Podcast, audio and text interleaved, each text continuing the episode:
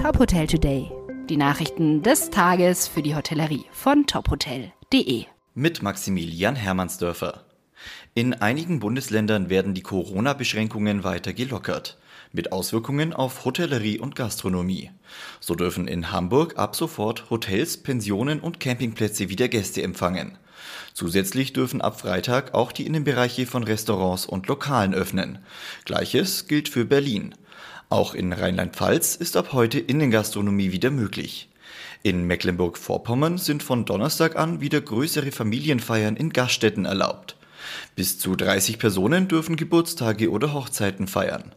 Außerdem brauchen Urlauber nur noch bei der Anreise einen negativen Corona-Test, sie müssen ihn aber nicht alle drei Tage erneuern.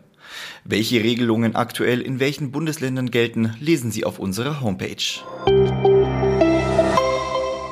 Der Umsatz der Hotelkette Motel One ist im ersten Quartal 2021 im Jahresvergleich um 86 Prozent zurückgegangen.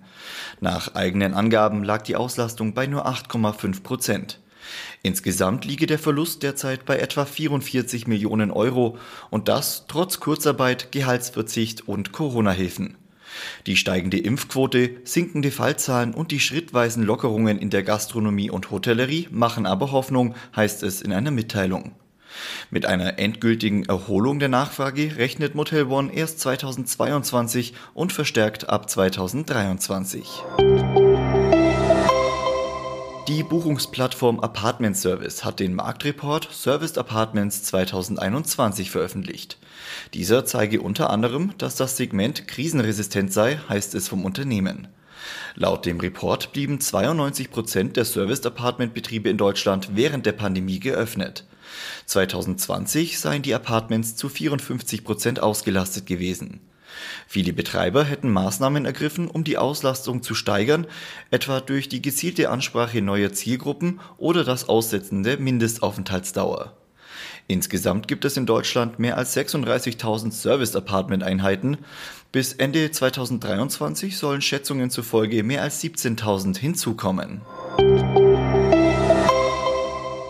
Die Hotelgruppe Hilton eröffnet mit dem Doubletree bei Hilton in Frankfurt das erste Hotel der neuen Marke in Deutschland. Das Hotel liegt im Geschäftsviertel Frankfurt-Niederrad und bietet einen Zugang zum Flughafen, dem Stadtzentrum und dem Hauptbahnhof. Es verfügt über 146 Zimmer, ein ganztägig geöffnetes Restaurant und ein 24-Stunden-Fitnesscenter. Weitere Nachrichten aus der Hotelbranche finden Sie immer auf tophotel.de.